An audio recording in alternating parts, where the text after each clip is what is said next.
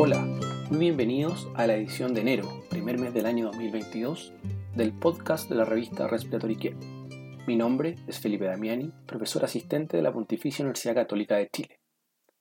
La elección del editor de este mes corresponde a un estudio de laboratorio que evalúa la administración de aerosol transnasal durante cánula nasal de alto flujo o SINAF.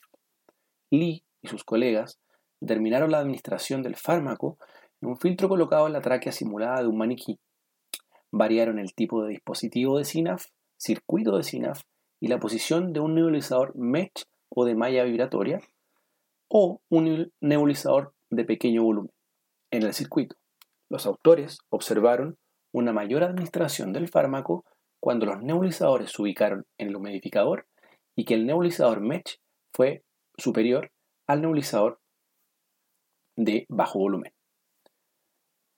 Bebón y otros evaluaron la administración de broncodilatadores, salbutamol, a través de SINAF en sujetos con EPOC cursando una exacerbación. Utilizando un diseño cruzado, a 15 sujetos se les realizaron pruebas de función pulmonar durante SINAF y nuevamente con SINAF asociados al butamol aplicado a través de un nebulizador MESH. El resultado principal fue el cambio en el BEF1, mientras que los desenlaces secundarios fueron cambios en la capacidad forzada, el flujo expiratorio máximo y la resistencia de las vías respiratorias y algunos parámetros clínicos.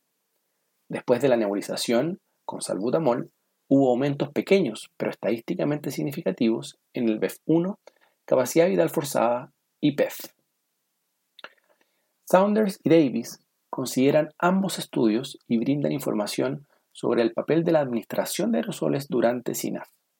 También señalan que la administración transnasal de ciertos fármacos, específicamente los broncodilatadores, tienen el riesgo de absorción en la nasofaringe y su consecuente acumulación a nivel sistémico.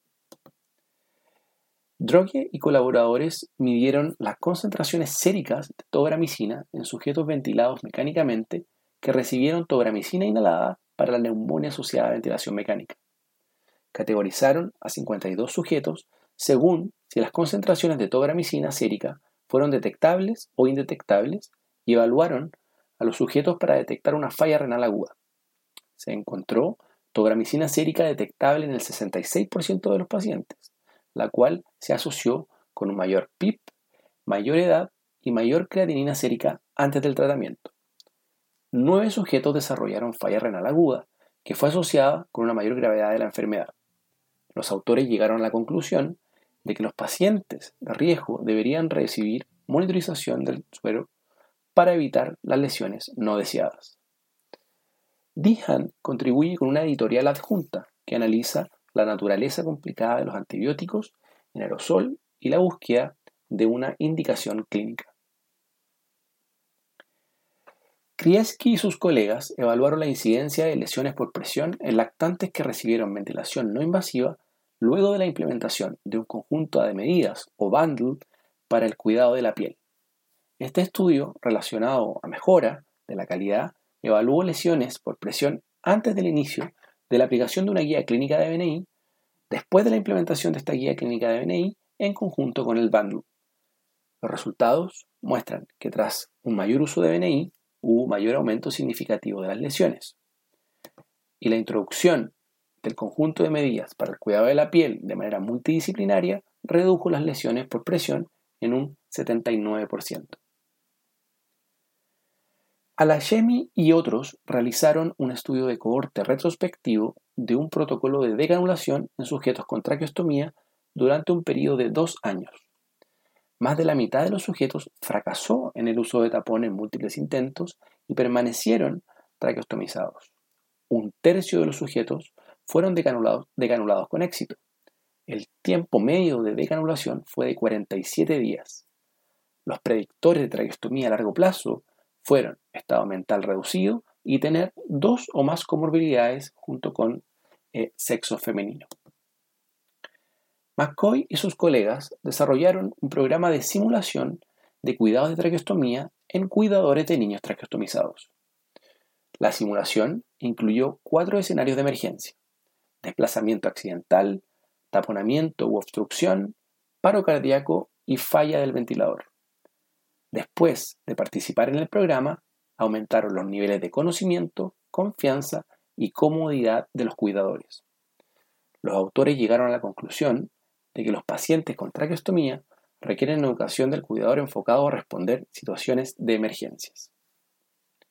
Oliveira y colaboradores evaluaron prospectivamente a 66 sujetos con COVID-19 que recibieron soporte respiratorio no invasivo, incluido la oxigenoterapia, SINAF y BNI, durante la posición pronovigil.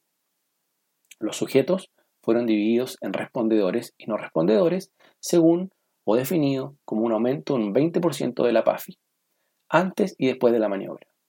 Los respondedores mostraron un aumento en la saturación de oxígeno, en la presión arterial de oxígeno y en la PAFI, junto con una reducción de la frecuencia respiratoria. Adicionalmente, aquellos pacientes que respondieron tuvieron una menor estadía en la UCI, menor estadía hospitalaria, menores tasas de intubación a las 48 horas, menos días de soporte ventilatorio y menor mortalidad. Los sujetos que respondieron a la posición pronovigil tuvieron una reducción del 54% en el riesgo de intubación y estadía hospitalaria prolongada en la UCI. Dovers y otros evaluaron la escala de riesgo de EPOC de Ottawa para predecir eventos adversos graves a corto plazo en aquellos pacientes que consultan al servicio de urgencia con exacerbaciones de EPOC. Estudiaron a 246 sujetos que tenían una tasa de hospitalización del 52% y experimentaron eventos adversos graves con una tasa del 19%. Encontraron que la escala no predijo, de manera, no predijo de manera confiable estos eventos adversos graves en esta población. Tres factores de riesgo se asociaron con estos eventos adversos a 30 días. Estos fueron niveles de PCO2, índice de Charlson y hospitalización en el año anterior. Sugieren el desarrollo de puntajes específicos para la población de Estados Unidos.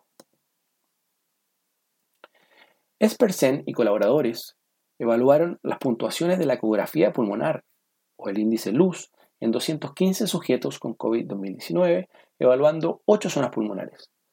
Las imágenes se analizaron de manera offline, de manera ciega con las variables clínicas y algunos resultados.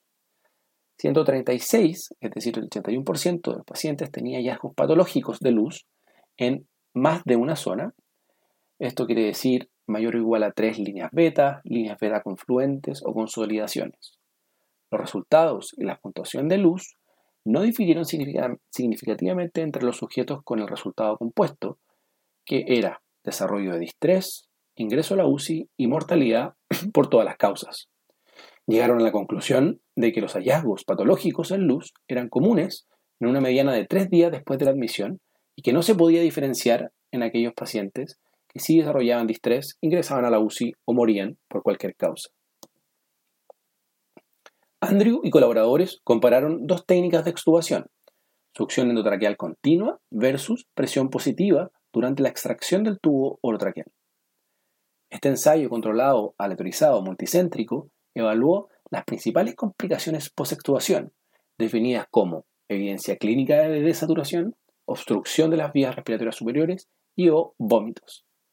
En este estudio, 725 sujetos, el 26%, presentó al menos una complicación importante y no hubo diferencia entre los grupos. Los autores llegaron a la conclusión de que ambas técnicas se pueden utilizar de forma segura durante la extubación en pacientes adultos críticamente enfermos. Cui y otros proporcionan una revisión narrativa sobre la ergonomía y la personalización de las interfaces durante BNI.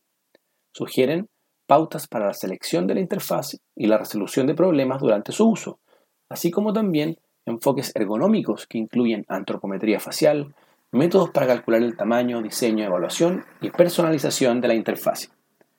Pavlov y sus colegas proporcionan una revisión sistemática de la posición pronovigil en sujetos con hipoxemia aguda en COVID-19. Encontraron una mejora constante en la oxigenación, pero ningún cambio en los requerimientos de intubación. Es probable que la heterogeneidad del estudio complique la interpretación de estos hallazgos. Piraíno, en conjunto con un comité designado, escribieron una guía de práctica clínica de la Asociación Americana de Cuidados Respiratorios o AARC que cubre el manejo del oxígeno en pacientes adultos en, cuidados agudos. Mireles Caudevila y sus colegas contribuyen con un artículo especial sobre la interacción paciente-ventilador y cómo interpretar las curvas y gráficas ventilatorias. Para recibir el contenido de este y los números anteriores de la revista, visite nuestro sitio web en www.rcjournal.com. Allí también podrá suscribirse para recibir el podcast de las ediciones futuras.